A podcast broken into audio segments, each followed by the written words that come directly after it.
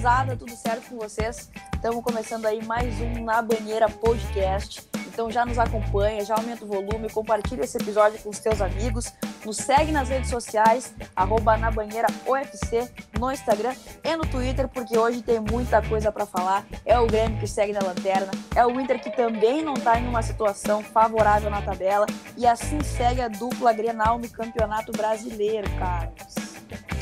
Pois é, tá complicado e esse podcast segue com uma vitória apenas do Grenal e uma do Grêmio. Então eu tô pensando seriamente em parar de fazer. Porque que seja para o bem do Grêmio, a gente para de fazer e, pelo amor de Deus, que situação. Parar de fazer o podcast pro bem dos dois, né? Porque o Inter também não tem mais jeito de ganhar, não ganha em casa, não ganha fora. Sábado mais um jogo, podia ter ganho e não, não conseguiu segurar o resultado. O Inter enfrentou o Corinthians na última rodada do Brasileirão. Dava para dizer que era um confronto direto, né? O Corinthians ele tinha 10, o Inter tinha 9. Então, era um jogo para ter ganho, um jogo para ter segurado o resultado, ainda mais fora de casa, né? Se bem que o Beira Rio também já não faz mais diferença para o Inter, mas no, no primeiro tempo, acho que o Inter ficou bem abaixo, ficou. Jogou muito mal, apesar do, do gol de pênalti do Edenilson. Né? Aliás, mais um jogo que a gente não consegue fazer gol com bola rolando, voltamos ao mesmo problema que tínhamos antes. E então acho que foi, foi meio enganoso aí esse placar do primeiro tempo com a 0 Inter, porque pela bola que o Inter estava jogando, não era para ter saído na, na, na frente no placar. Aliás, o pênalti ele foi muito contestado, teve muita, muita contestação, porque o Cuesta estava impedido e tudo mais, mas está na regra da CBF, então pênalti legal, pênalti bem marcado, e segue o jogo. Quem quiser brigar, que brigue com a regra aí da Confederação Brasileira de Futebol.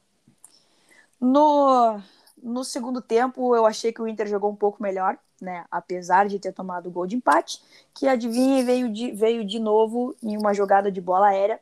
Não chegou a ser diretamente pelo alto, mas aí o Daniel dá espalma ali, dá o rebote e o Jô sobra livre para só empurrar para dentro das redes. O Cuesta, além de não estar tá marcando o Jô, ainda estava dando condição para que ele fizesse o gol. A zaga continua uma bagunça, nada novo sob sol. O Internacional simplesmente não consegue acertar a marcação, é sempre essa esculhambação e é sempre da mesma maneira. Ou é na bola aérea, ou é uma jogada que vem originada de bola aérea, que sobra para um, um atacante, enfim, para qualquer jogador adversário que está livre dentro da área. Cuesta falhando mais uma vez. Então, tem que consertar isso, tem que o Agui tem que olhar um pouco. Eu sei que é é meio em cima, né, para treinar bem isso, mas só que precisa precisa corrigir esses erros aí. Uh, o Inter começou num, num 4-2-3-1 com o Léo Borges no lado, no lado esquerdo ali, junto com o Paulo Vitor.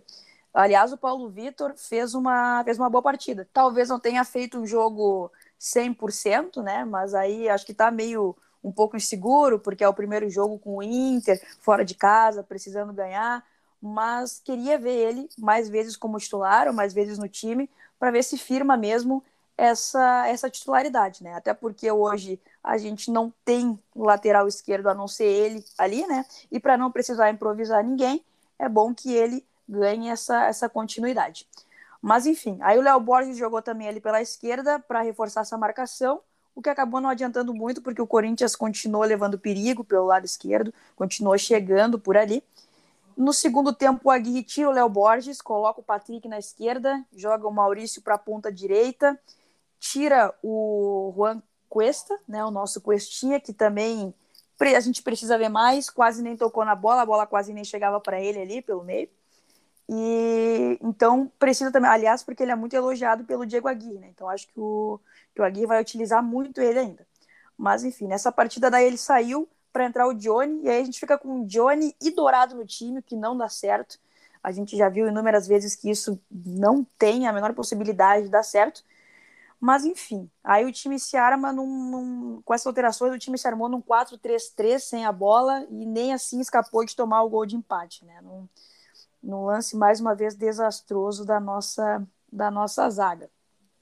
Outro que me chamou a atenção é o Maurício, provando mais uma vez que merece ser titular. É impressionante a regularidade que o Maurício mantém, seja entrando como titular, seja entrando no meio da partida, né, saindo do banco de reservas, mas é, é um jogador que vem crescendo muito com a Aguirre, vem crescendo demais, me impressiona a, a regularidade que ele consegue manter partida após partida, esse foi mais um jogo que ele fez, uh, que ele fez fluir ali no meio de campo, né? É um menino que tem vontade de jogar, que tem disposição e que joga. Então, jogadores assim me servem e o Inter precisa de jogadores assim. Lembrando que o Maurício veio numa troca com o Cruzeiro, o Potker foi para o Cruzeiro e o Maurício veio para o Inter, talvez a melhor troca dos últimos anos do Internacional. Uh, aliás, agora o Inter vai ter duas baixas, tá? No jogo contra o São Paulo o Cuesta e Edenilson receberam cartões amarelos, estavam pendurados, né? Foi o terceiro cartão amarelo que eles receberam, então não jogam contra o São Paulo na quarta-feira. E com isso a gente já pode apontar o Bruno Mendes como titular e também o Caio Vidal retornando de suspensão, uh, volta a ser provavelmente a ser titular também. E falando em trocas na zaga, o Inter anunciou hoje a compra do zagueiro Gabriel Mercado, que é um baita reforço para a nossa zaga, que também atua como lateral direito, caso precise, né? E o perfil oficial do Internacional, então, anunciou agora à tarde a contratação do atleta de 34 anos, que foi um pedido do Diego Aguirre e que deve chegar essa semana no Beira Rio para ser de fato apresentado. Mas os detalhes da contratação, tá? Ele pode ser apresentado, mas só vai poder estrear a partir de agosto porque é aí que abre a janela de transferências internacional. Então ainda vamos ter que aguardar um pouquinho para ver ele jogando. E aí, com a, com a, a compra do, do Gabriel Mercado e mais o empréstimo do Bruno Mendes, o Inter tem seis estrangeiros no elenco, tá? O Saravia, Bruno Mendes, o Vitor Cuesta, Palácios, o Juan Cuesta e o Paulo Guerreiro, que talvez possa ser um problema aí, né, no Brasileirão acho que são, são cinco. A são regra... cinco que podem. É, a regra sempre era cinco, tá? Eu até vou ver certinho agora. Mas uh, se for cinco, quem, quem fica de fora de opção aí é o, o Guerreiro, pelas lesões que ele tem por não estar tá se firmando, ou seria o Palácios, por ser um atleta totalmente da pedida do Ramires, que talvez agora vai perder um pouquinho de espaço. É que o, o Palácios também, se não me engano, estava lesionado, né? Eu tava, uhum. tava lá com a seleção, na real. Mas eu acho que fica de fora o Guerreiro. Eu acho que leva um pouquinho mais de tempo para retornar. Sim. Acho que o, que o Palácios, aliás, pode ser muito bem aproveitado com o Aguirre, né? É, ainda Vamos são cinco atletas. Ainda são cinco atletas. Então, provavelmente, quem fica de fora é o Paulo Guerreiro, né? Até porque a gente tem o, o Yuri Alberto, que apesar de não estar tá em uma fase tão boa, é fundamental no time do Internacional. Espero que volte né, a atuar 100% e ser decisivo como vinha sendo antes. Mas por falar em, em, em decisivo, Carlos, ontem foi um jogo decisivo, né? Para o futuro do Grêmio. E talvez tenha sido o resultado que já era o esperado, né? E hoje não temos mais Thiago Nunes como técnico do time tricolor. Exato, e era para ser um jogo que não era para ser decisivo, né? Para nada, na real. Em nenhum momento a gente imaginava que Atlético Goianiense e Grêmio na Arena deveria ser decisivo. Até porque o, Thiago Nunes já não era para estar tá ali, né? Uh, até nós estava comentando no último podcast que não tinha, não tinha a necessidade de manter, manter o treinador. Porque ali, terminado o primeiro tempo, ou até depois que o Grêmio tomou o gol, podia o Grêmio podia virar o jogo, que não não ia se sustentar ali, sabe? E bem complexo assim, o Grêmio ontem de novo não jogou bem, não atacou. O, o Atlético Goianiense fazia um esforço baixo e conseguia uh, atacar o Grêmio, assim, é muito fácil de atacar o Grêmio. O, ontem na transmissão uh, eu achei o Casagrande super repetitivo, mas ele tocou no ponto certo. O Grêmio marca alto, mas não é intenso nessa marcação e ainda assim uh, com, com facilidade o Atlético Goianiense conseguia sair jogando, sabe? E no primeiro tempo ficou meio claro assim que o Grêmio uma hora ia tomar o gol e que não ia não ia ser efetivo assim. Porque teve umas duas boas chances, uma bola ali de Jeromel que, é, que ele pegou dentro da área ali, mas não passou muito disso, assim, o Douglas Costa tentando alguma coisa com chute de longe, mas uh, com dificuldade para infiltrar, com dificuldade para criar boas chances, chances claras de gol de novo, e agora sem o Thiago Nunes, os nomes que surgiram surgiram em pauta no Grêmio são uh, de Felipão e a volta do Renato Gaúcho o que é bem, bem, é, como é que eu vou dizer, alarmante, assim, do, das convicções da gestão Romildo Bozan em relação ao futebol, né? Tu, tu acha que o Renato retorna? Porque agora tem essa questão do Flamengo também, que talvez, claro, não tem nada confirmado ainda, mas é uma possibilidade, talvez, né, do Flamengo, porque pelo menos no Twitter, assim, tava, tinha, tinham muitas pessoas falando, às vezes também próprio torcedor, né, uh, falando do Renato no Flamengo também. Isso já vem de anos, claro, também Sim. outra coisa. Sim. Mas tu acha que tem a possibilidade do Renato voltar para o Grêmio? Eu acho que tem, tá? Eu acho que tem. A partir do momento em que o Romildo Bolzan, principalmente por ser o Romildo Bolzan, que ficou todo esse tempo com o Renato, a partir do momento que ele entrar em contato com, com o Renato Gaúcho, acho que o Renato Gaúcho vem. Uh, aliás, falando em Flamengo, se o Flamengo não quer o Rogério Ceni, eu quero, tá? Pode mandar para cá. Uh, porque... Vou fazer uma troca. Ué, vai Renato vai, e vem Rogério. Vai, vai muito. A questão do Grêmio agora é que é que é muito complexo de se falar em um treinador melhor ou outro, porque parece ser um o buraco em que o Grêmio está enfiado parece ser muito maior do que isso, sabe? É algo questão de gestão de elenco, de departamento de futebol. Eu há pouco estava lendo uh, a, uh, uma, uma matéria do, do Leonardo Miranda na, no Globo Esporte, falando sobre o Grêmio ter dado ao Renato, uh, Renato Gaúcho, muita, muito poder de decisão sobre muitas coisas. Ele fazia tudo, né? Ele contratava, ele ia atrás de jogadores, tanto que as últimas contratações do Grêmio são sem nenhuma convicção, são com uh, são contratações ruins e é porque é tudo no achismo do técnico, não tem nenhum scout, não tem nenhuma uh, nenhum olhar mais aprofundado para mercado. Então, uh, o Renato ele estava fazendo o que ele queria, o que não é errado. Acho que o errado, na verdade, é da, da gestão do Romildo. E o, como nós já vinha falando no último episódio, o Romildo ele vai muito bem na questão financeira, mas na gestão do futebol ele vai mal. Então, ao invés dele delegar funções a mais pessoas dentro do futebol do Grêmio, ele acabou sobrecarregando o Renato. E tanto que eu acho que o problema de uma vida do, do Renato agora é um retrocesso. Não que a gente melhorou depois da saída dele, mas uh, é um retrocesso e uma falta de convicção no planejamento, sabe? E aí eu até vi, eu até vi o Inter teve um, teve um processo parecido depois que foi campeão do mundo em 2006, que em 2007 o Abel é demitido e no final do ano acho que ele volta de novo. Então, é, é, é, bem interessante sim, eu não, não, não, sabia. E eu vi o pessoal comentando, mas uh, como eu estava falando, até surgiu o nome do, do Roger Machado, que na verdade é o que mais me agrada, assim é o que me agrada bastante, mas aí é, tirar e eu acredito que ele não vai sair do, do Fluminense onde ele está bem lá.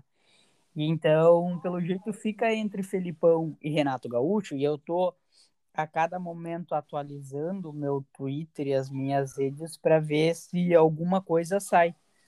Mas na verdade é. não, porque a princípio era para sair hoje, né? Sim, porque até ontem, depois do jogo, uh, o que se tinha muito era que o Filipão já estava acertado que ia ser anunciado hoje que ia ser o Filipão. Então, provavelmente tem essas conversas com o Renato também.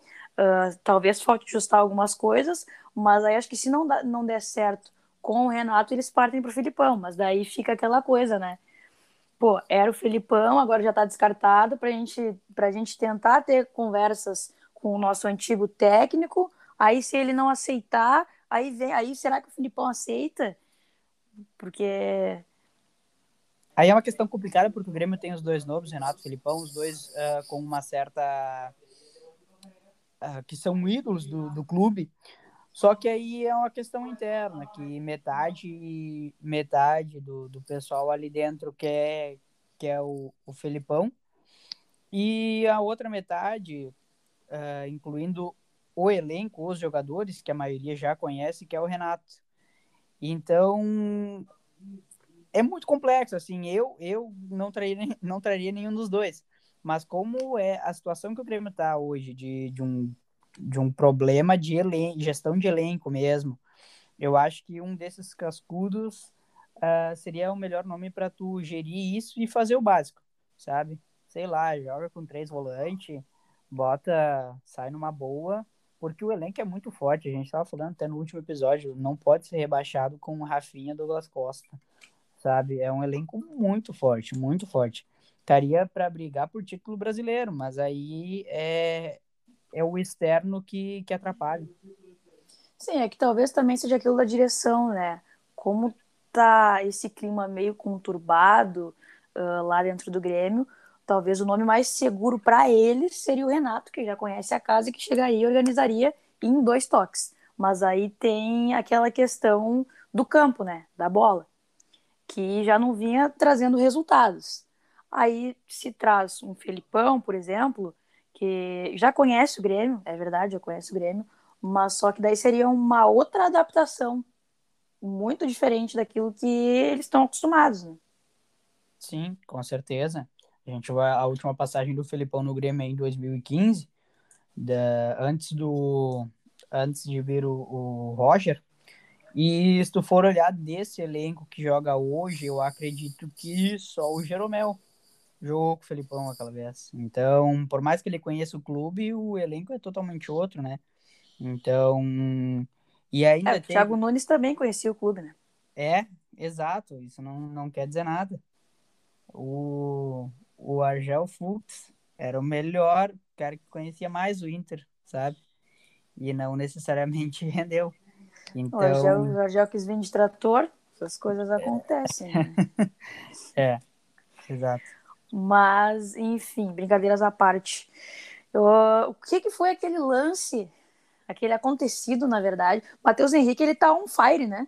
Agora Mateus... até com o Kahneman. O Mateus, que isso? O Matheus Henrique, eu, ele acha que ele tá, não sei, com, com dois pés na Europa, eu acho. Eu não sei porque o Barcelona tem... não veio aqui não levou ainda. Mas tá tem com... proposta? Já estava encaminhado alguma coisa? Hum, não, não, Nada, né? Eu digo por ele estar tá achando que tá achando que tá grande, sabe? Eu, é, eu não eu... sei quem é que dá respaldo para ele, porque, pô, assim, tá.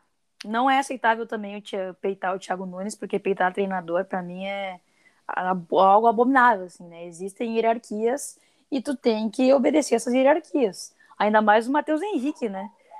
Uh, mas agora, uh, vim peitar o Kahneman, que é um cara que, nesse ciclo que o Grêmio teve de títulos, foi talvez uma das principais peças ali, aí só um pouquinho, né?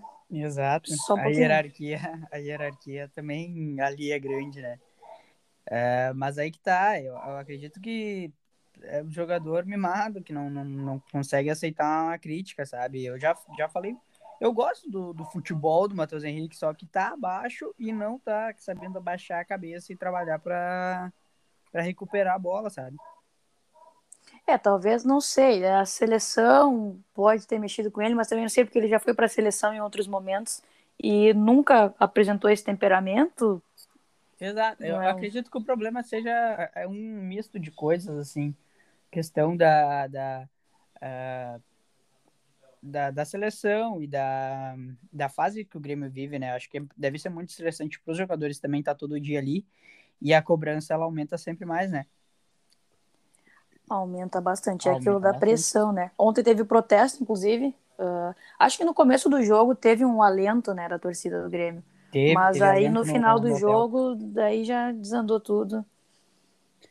É, que é que é complicado, né? Mas é, é, já foi avisado que se o Grêmio não não pontuasse, não ganhasse o jogo, ia ter ia ter protesto depois também, né? Sim. É, foi um protesto grande, assim, até. Mas, mas é, os torcedores chegaram a entrar no saguão do hotel para cantar, para para alentar o time. Então, talvez também, uh, tu acha que o elenco pode ter jogado abaixo para o Thiago Nunes cair? Aí, eu não vejo, eu não sei, eu, uh, pelo menos a impressão que eu tive é de que de que os jogadores uh, tentaram, tentaram pelo menos pontuar, tentaram ganhar o jogo, mas eu acho que na cabeça dos, dos jogadores, uh, pelo menos na minha cabeça é que os jogadores, uh, o Thiago Nunes já estava com a corda no pescoço e ele não ia aguentar muito tempo, entendeu? Porque por mais que ele ganhasse agora do Atlético, gente, o jogo contra o, contra o Palmeiras uh, fora é péssimo, péssimo. O Grêmio vai, o Grêmio vai chegar num Grenal podendo não ter ganho ainda e vai a primeira vitória no Brasileirão pode ser num Grenal. E se o Inter ganhar... Não descartem essa possibilidade, tá? Só uma observação, não descartem essa possibilidade. Não, é, com certeza. Até porque, e até eu queria te perguntar antes, uh, quando nós falava de Inter, tu não acredita que o Inter pode estar hoje com uma, com uma certa... Uh, um certo conforto pela situação do Grêmio? Isso, obrigado. Obrigado por me lembrar que isso era uma coisa que eu queria falar também. Uh, o Inter não está numa situação confortável, não está. De 27 pontos, o Inter tem 10 pontos e acho que duas, duas vitórias, né? Isso, duas vitórias. Duas vitórias e o resto empate e derrota. Então o Inter não está confortável, mas eu acho que talvez a torcida ou uma parte da torcida tá achando que tá tudo bem, porque o Grêmio tá pior, porque o Grêmio tá na lanterna, porque o negócio é zoar o Grêmio. Eu sou o Grêmio, mas eu tenho meus pés no chão. Eu sei que se o Inter não começar a se mexer para ganhar alguma partida, pelo menos, se bem que agora o Inter só tem, a maioria é jogo difícil, né? Mas se não começar a se mexer agora para ganhar no segundo turno, vai ser muito pior. Vai ser muito pior. Porque o pessoal tá ganhando, o pessoal tá disparando, o Inter tá ficando para trás, o Inter não consegue por meio da tabela para ficar um pouco confortável, não 100% ainda. Então, já estou pensando já no segundo turno, porque a situação realmente está complicada. Não ganha dentro de casa, não ganha fora de casa, perde pontos, desperdiça oportunidades aí de, de conseguir os três pontos, né? Então, tem que começar a abrir o olho, galera. Não é porque, ah, porque o Grêmio tá lá, porque o Grêmio tá pior, que o Inter tá bem. Não, tem que começar a, a analisar e olhar para a gente também. Exato, exato. E agora eu estava dando uma olhada na, na classificação. Uh, quatro equipes não venceram ainda. Quatro equipes não venceram ainda. São Paulo, Cuiabá, Chapecoense e Grêmio. São Paulo também bem mal nesse começo. É, então, o Inter agora pega São Paulo e Grêmio. Os dois é. times são obrigados a vencer. E o Inter também é obrigado a vencer mas aí os bonitinhos podem achar que estão numa situação um pouquinho melhor. Então, assim, são jogos perigosos, são jogos perigosos, porque aí o São Paulo ganhando do Inter uh, vai a oito pontos, fica dois pontos atrás da gente. E aí depois tem o Grenal, né? E dependendo do resultado do Grenal, o Inter baixa mais ainda de posição. Então tem que abrir o olho sim, tá? Tem, tem que olhar, tem que cuidar da situação, porque ah, é que é muito cedo, para pensar em né, qualquer desastre no final, mas só que para recuperar esses pontos no segundo turno é muito complicado. É muito time não querendo cair, é muito time querendo ficar ali no meio da tabela, então tem que cuidar sim. Exato, eu estava hoje, hoje o dia inteiro fiquei raciocinando sobre a real possibilidade do Grêmio cair, de a gente ficar preocupado com isso mas é algo que normalmente, e aí eu vou lembrar 2016, quando que se dizia que o Inter ia cair? É, onde tipo, chegou a liderar cara, o Brasileirão na sétima exato. rodada. E, e durante o campeonato, o, tipo, ah, o Inter teve uma sequência de derrotas feia, mas ali chegou uma hora que dizia, não, mas o Inter vai se recuperar, o Inter vai ganhar, o Inter não sei o quê. Cara, era a 35 rodada, aí você fala, não, mas tem três jogos ainda, ó, os adversários, o Inter vai ganhar, o Inter vai sair sabe? Mas é melhor abrir o olho agora e ganhar ponto quanto antes e se atentar a esse risco do que tu tem que o segundo turno inteiro ficar correndo atrás de ponto E quanto mais desesperado tu tá, mais difícil de tu conseguir pontos. Exatamente, exatamente. Porque assim como tu, tem outros que também querem conseguir pontos. E aí vai dar competência de cada um, né?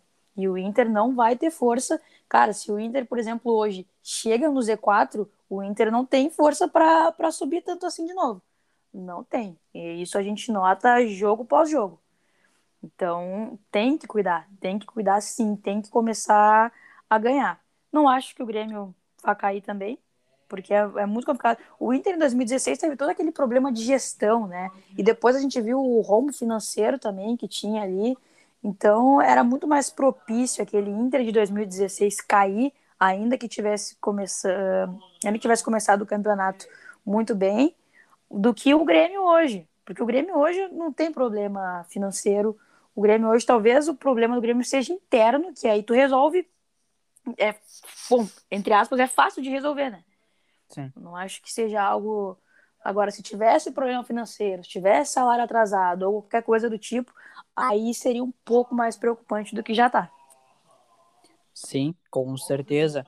E uh, falando um pouquinho desses próximos jogos do Inter, eu acredito que esse jogo agora contra o São Paulo ele seja crucial, porque se... primeiro que o Inter joga em casa, tá? Então, se bem que o Inter jogar em casa não é, não é ultimamente não, não... mas uh, o Inter em casa contra o São Paulo que tá mal, tem que aproveitar, porque depois um Grenal, o Grenal por mais que as fases sejam ruins, uh, meio que tudo se se tudo contra o Inter, é tudo contra o Inter. É. Vamos lá, é tudo a favor do Grêmio. Exato. Entende? Tende que, sempre. Então... Isso, só que, mas isso muito por causa do emocional do Inter, Exato. sabe? Imagina se o Inter vai para um, um, um Grenal, uh, faz o quê? Faz duas rodadas que não vence, né? Duas isso. rodadas que não vence, aí ia perder a terceira, ou deixar de ganhar, não sei. E daí quando vê, já ia, já ia entrar num Grenal super, super pressionado de novo. Então, eu acho é. que esse jogo, é, esse jogo agora de quarta-feira é importantíssimo pro Inter. Cara, eu achei que o jogo de sábado era muito importantíssimo, porque é era um confronto direto. E se o Inter, assim como se o Inter ganhasse do Palmeiras, podia subir muito na tabela, se ganhasse do Corinthians também, podia dar uma, uma boa subida ali. E não conseguiu também. Então, assim, agora pega o São Paulo desesperado e, e aí fica mais complicado, né?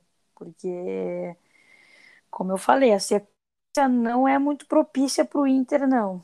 Pega o São Paulo, que não é um time, não é um time pequeno, né? Podemos dizer assim, um time que tem camisa, é um dos grandes do Brasil, mas está nessa situação, então está fazendo de tudo para sair. Aí depois pega o Grêmio, que também está lá precisando de três pontos, e aí depois na sequência já pega o Olímpia, na Libertadores. Então, imagina se o Inter, né, no pior dos cenários, não vence o São Paulo, não vence o Grêmio, ele chega, na, ainda que sejam competições diferentes, ele chega na Libertadores pressionado, com a obrigação de vencer. E o primeiro jogo é fora. Então, é, é isso aí que a gente está falando para cuidar, né? E quando a gente fala, vem torcedor, não, ah, é porque tá errado, porque é começo de Brasileirão. Galera, a gente está indo para a décima rodada. Para a décima rodada. São 30 pontos. O Inter, eh, se não venceu o São Paulo, não conseguiu metade dos pontos disputados. É, é, é complicado. A, a situação do, da dupla Grenal ela é extremamente, tá extremamente desesperadora, assim. Mas uh, é algo que vai dar bom. E a notícia que eu recebo agora, que para nós é breaking news, mas para você que está escutando já, provavelmente já viu, é que acabou o, o, a reunião do conselho de administração do Grêmio, que começou acho que faz umas três horas atrás, onde se era debatido o nome do novo treinador do Grêmio. Uh, e aí o Matheus Dávila, da Bandeirantes, diz que o Grêmio tem um treinador. O problema Mas é nomes que nomes não, não surgiram. e não haverá novidade hoje. Ou seja, não ai, saímos ai, do ai. lugar. Bom, mas aí então o Grêmio joga quarta-feira? É isso? O Grêmio joga quarta. Quarta. Mas a. Uh, não não vai ser o, o, o, o técnico vai técnico, estrear, né? O técnico vai estrear no Grenal. É. E aí, se for o Renato. É. Ai, é, o que me alivia de um Renato é o Grenal. Mas aí, aí esse é o problema. Aí o Grêmio vai, vai ficar se, se agarrando em Grenal. E aí o que a gente falou antes de, de o Inter talvez estar se acomodando com, com a situação do Grêmio, é o Grêmio se acomodando desde 2018 com a situação do Inter. E achando que estava tudo. E, daí, e agora eu lembrei, eu fiquei até bravo agora porque eu lembrei. O, Mar, o Marcos Herman, uh, diretor do dirigente do Grêmio, ele vai à coletiva após uh, após demitir Thiago, Thiago Nunes, Nunes e fala que o Grêmio é o único time que ganhou dois títulos no Rio Grande do Sul. Pelo amor de é Deus. É esse o discurso que eu gosto de escutar. Esse o discurso que, que me serve. Isso que me alimenta, entendeu? É isso aí. Porque assim, ó, a gente achou que o Renato era o problema, que o Renato, não, que o Renato vai pra coletiva e fala do Nana Neném, que deu mole, mas que o Grêmio, ah, era o melhor futebol do Brasil, que, que ganhou não sei o quê, que ganhou não sei o quê. E, e o time se afundando. Então é isso que me serve, porque para eles tá bom, né? Para eles tá uma maravilha. Então, se para hum. eles tá uma maravilha, por que que para mim não vai estar, tá, né? Cara, que absurdo é, é, inacreditável, assim, a gente sempre falando, não pode, não pode uh, ficar se escorando na, na fase do Inter, na fase dos outros times. E aí ele conta a Recopa Gaúcha como título. Peraí, só um pouquinho. Pelo amor de Deus.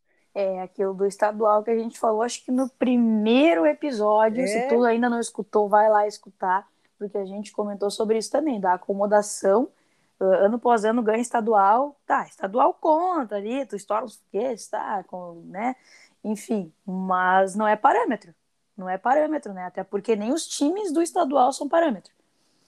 Então, não dá para ficar se espelhando nisso. É, e aí irrita bastante, porque a gente vem criticando isso ano após ano, e não, não se tem um sinal de que dentro do Grêmio as coisas vão mudar.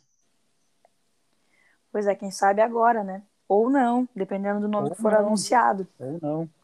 E eu quero, eu quero realmente agora falando entre entre Renato e Filipão, eu quero que realmente seja o Filipão.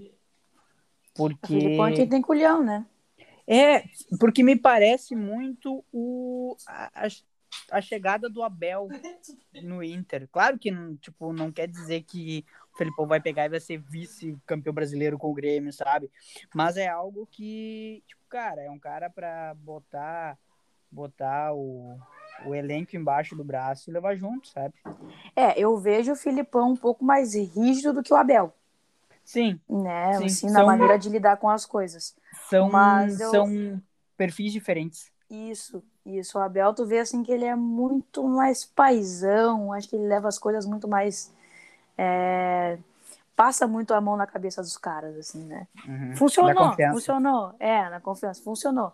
Só que eu não sei, cara, eu via muito isso, é o Renato, entendeu? A gente fala assim, Abel e Renato, entendeu? Para Inter, Abel, para o Grêmio é o Renato, que, que os caras sentem uma confiança nele, porque são duas pessoas que têm história dentro do clube, né? Então, isso já, já, já traz uma confiança até para os próprios caras que vão trabalhar, né? E Sim, aí já mas... tem um respeito muito maior também. Sim, mas eu até gostaria do nome do Renato se ele não fosse demitido há três meses atrás.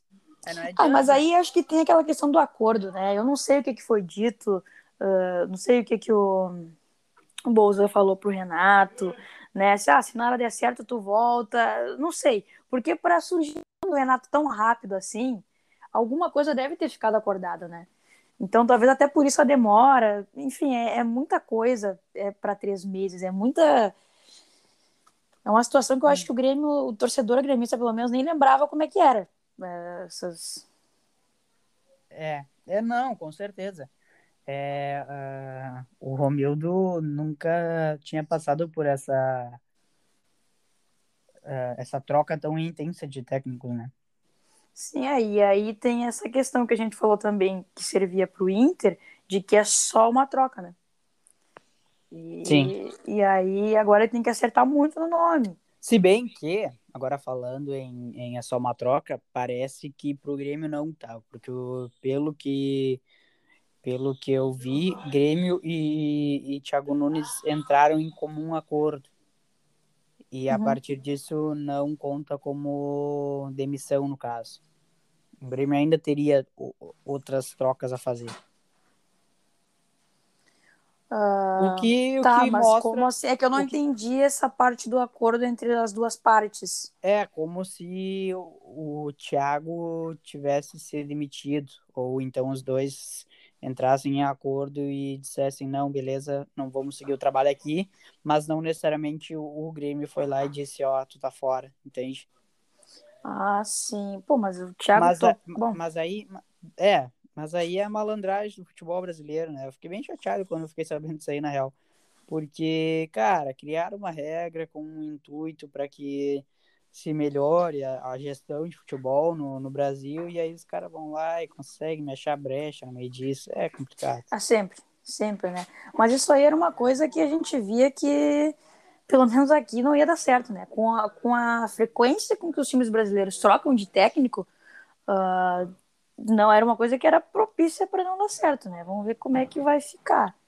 Isso, Mas isso eu acho que é uma coisa que deveria, que deve ser feita, que deve continuar sendo aplicada, mas da maneira correta. É, é que essa, essa regra é meio confusa, assim, porque eu não vejo hoje ah, direções mudando o seu mudando o seu jeito de fazer futebol por causa dessa regra, sabe? No, no fim vai ser tudo uma aposta sem nenhuma convicção e se der errado a gente dá um jeito com uma coisa interna ou a gente vai segurar o cara para ver se ele, sabe?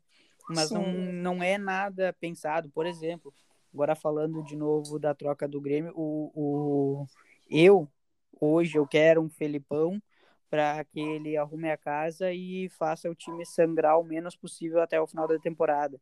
Acabou a temporada, eu quero eu quero que o Romildo o Romildo, não, não sei se acho que esse ano é eleição no Grêmio, se não me engano, mas enfim, que que o Grêmio se se prontifique e vá para o mercado para buscar um técnico com com ideologia, pensando no elenco que ele tem na mão, diferente do que o Inter fez, né? Mas, tipo assim, cara, que seja pensado, que seja trabalhado isso, sabe?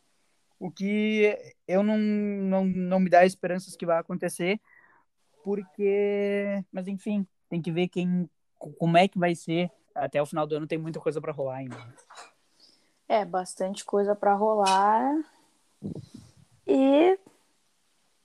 Bom, vamos esperar, não vamos cravar nada aí. porque tem muita coisa mesmo, É. né? Até É, o porque- final desse Brasileirão, dessa Sul-Americana, dessa Libertadores, Exato. da Copa do Brasil também. É, e a questão, eu até hoje estava pensando, o Grêmio pode fazer um campeonato brasileiro ruim, terminar com a taça 14º lugar, e, cara, se for bem, em alguns matas, vai lá é campeão da Copa do Brasil, sabe? E- É, eu fico pensando que como é mata-mata, né? ah, talvez não, não te desgaste tanto assim, tanto rodada após rodada, jogando a cada três dias, enfim, ah, e, e talvez brilhe alguma coisa aí, né? A mesma esperança que eu tenho no Inter, assim, de que eles venham ter um ânimo a mais por ser a Libertadores, né? Por, por, por ter o Agui que já levou a gente tão longe aí em 2015, ah, então acho que ele vai, vai focar bastante. O problema é que tu não pode deixar tanto assim de lado o brasileiro, entendeu? E é, É. por isso que deveria ter começado. Tanto o Inter quanto o Grêmio deveriam ter começado melhor no Campeonato Brasileiro para não ter que ficar se preocupando com isso enquanto tem que jogar os mata-matas. Exato, tanto que o Grêmio, ah, o, Grê- o Inter, ah, usando um exemplo, em 2016, ele, ele tinha uma semifinal contra o Atlético em que é super viável de passar, e ele foi jogar com os reservas lá porque o Brasileirão era mais urgente para não cair, né? Mas, ah, enfim, é complexo, é bem complexo assim, mas o Grêmio precisa o quanto antes pontuar. E aqui eu olhando umas notícias de Grêmio agora, que ainda não sei o nome, não vai sair hoje, vai sair amanhã. Mas ah, pelo que se tem falado aqui, a for, ah, o nome mais forte é Renato Portaluppi mesmo, assim. Acho que o, o Bolzani vai dar o tiro de segurança dele ali. Talvez para não ter que essa questão de toda adaptação de novo, até pelo estilo de jogo, Então. Mas é, isso aqui eu acho que o elenco. ah, Cara, o elenco se sente também, né? O mais seguro. O Rafinha, eu lembro que no- quando foi apresentado, falou: não, eu vim porque eu queria trabalhar com o Renato, etc e tal. Então. São jogadores que tu sabe, por exemplo, Rafinha e Douglas Costa, apesar do Douglas Costa ainda não estar 100%, né? Mas são jogadores que tu sabe que podem render mais, mas que hoje não estão tão abaixo, entendeu? Sim, Então, talvez para recuperar o futebol desses caras também. com certeza. Com certeza. Complicado. Complicada a situação de Grêmio, complicada a situação de Inter. Eh, esse meio de semana o Grêmio tem um jogo contra o Palmeiras em que, caso um milagre aconteça, ele vai ganhar a primeira partida sem técnico e ganhar o mínimo de moral para o Grenal. E o Inter Esse joga Grenal vai ser bom. Esse Vai. Grenal vai ser ótimo. Vai ser. Os dois times com o cu na mão, É, porque, aliás, eu, eu esse final de semana inteira pensando, eu não me lembro de um Grenal em que os dois times estavam tão mal. é, eu também não lembro assim de do Grenal do desespero, né? Que É, porque, porque ulti- ultimamente é, o Grêmio sempre estava um pouco melhor, ou estava mediano, não estava não tava com a crise do jeito que está agora. E o Inter, quando esteve melhor que o Grêmio, ah, tava, tava bem, tava brigando por título de, de brasileiro, né? é. Foi, foi uma vitória apertada ali, né?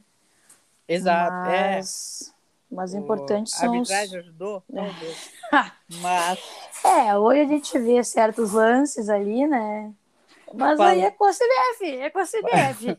É com a falando CBF. em, em lance, eu tava olhando uma, uma estatística e eu cheguei à conclusão de que Edenilson tem mais gols que o Grêmio no Brasileiro.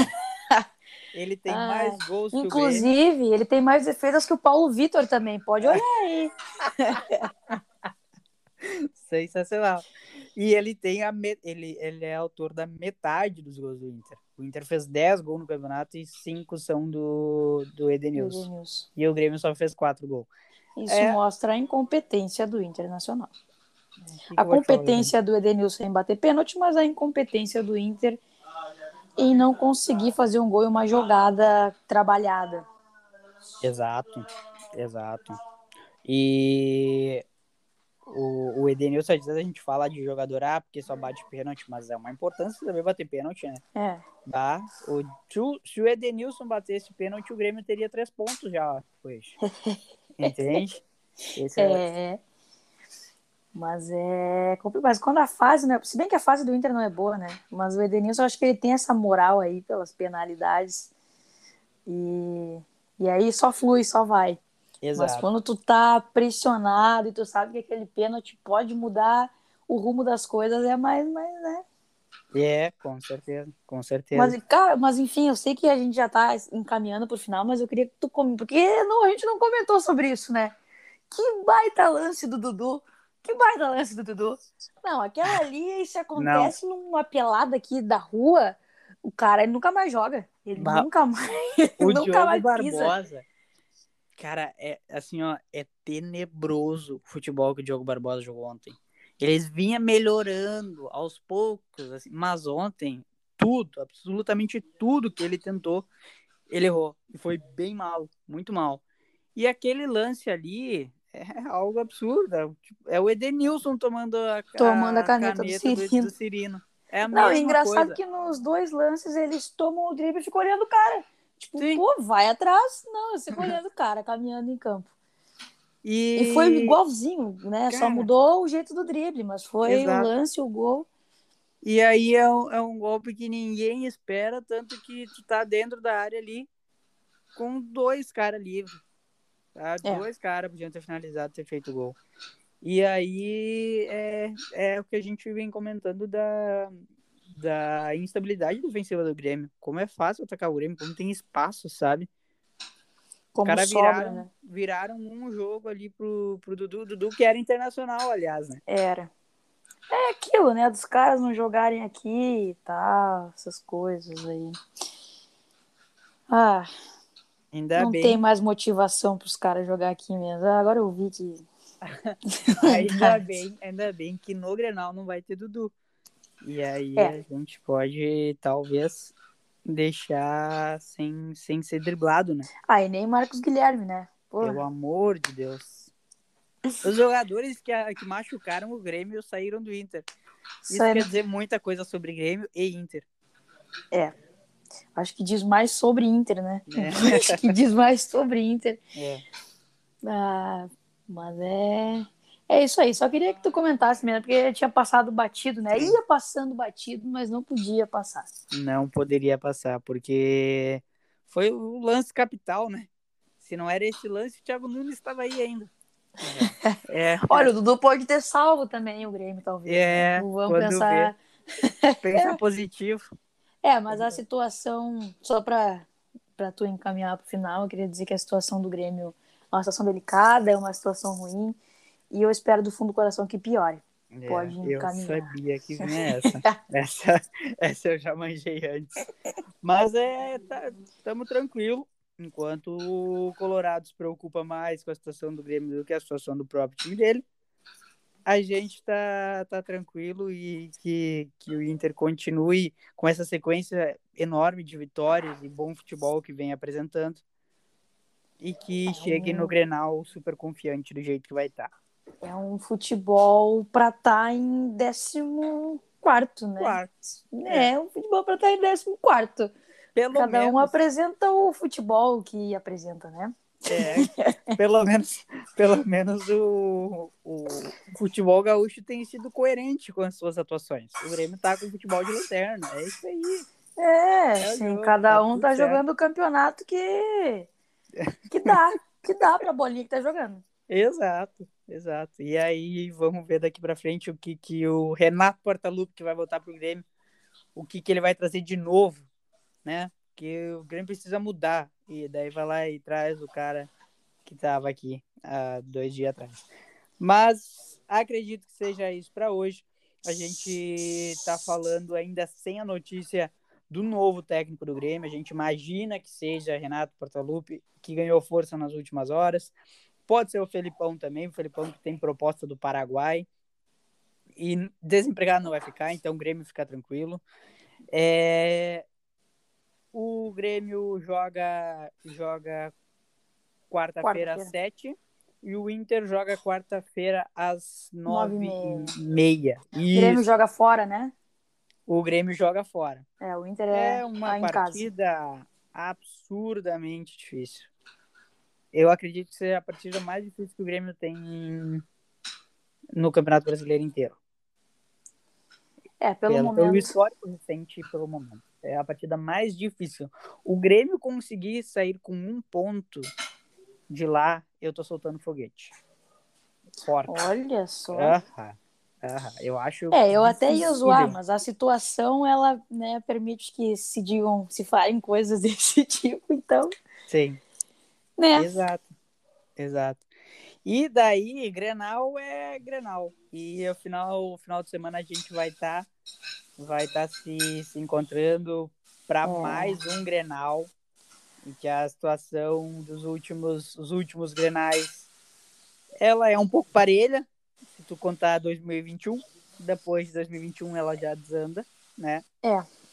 E aí a gente torce para que, para que a velha e boa insegurança do Inter venha de novo e que o Grêmio possa ganhar mais um Grenal em casa, que ainda não. Ah, eu vou te dizer Tá assim, ó, o, o time que ganhar o Grenal, descartando qualquer resultado de jogo contra Palmeiras e contra São Paulo, o time que ganhar o Grenal vai começar uma escalada. Eu acho que isso vai dar um ânimo a mais, entendeu? Ainda que, por exemplo, o Grêmio ganhe, tá lá na lanterna, vai a cinco pontos.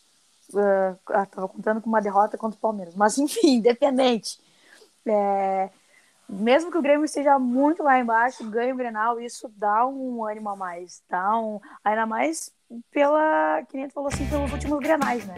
O Inter, inclusive, precisa ganhar, acho que é um cenário perfeito ganhar um Grenal para para voltar essa confiança aí, porque depois tem um jogo de Libertadores, né? Então imagina tu perder um Grenal e logo depois ter que ir para um mata-mata de Libertadores que já é fora de casa. Então, gurizada, é isso. essa semana a gente vai estar comentando bastante nas nossas redes sociais, no Twitter no Instagram, arroba na banheira UFC. Falando bastante sobre o novo técnico do Grêmio, sobre um futuro Grenal, jogos da dupla no final de semana. Semana para todo mundo, nos acompanhem e um abraço.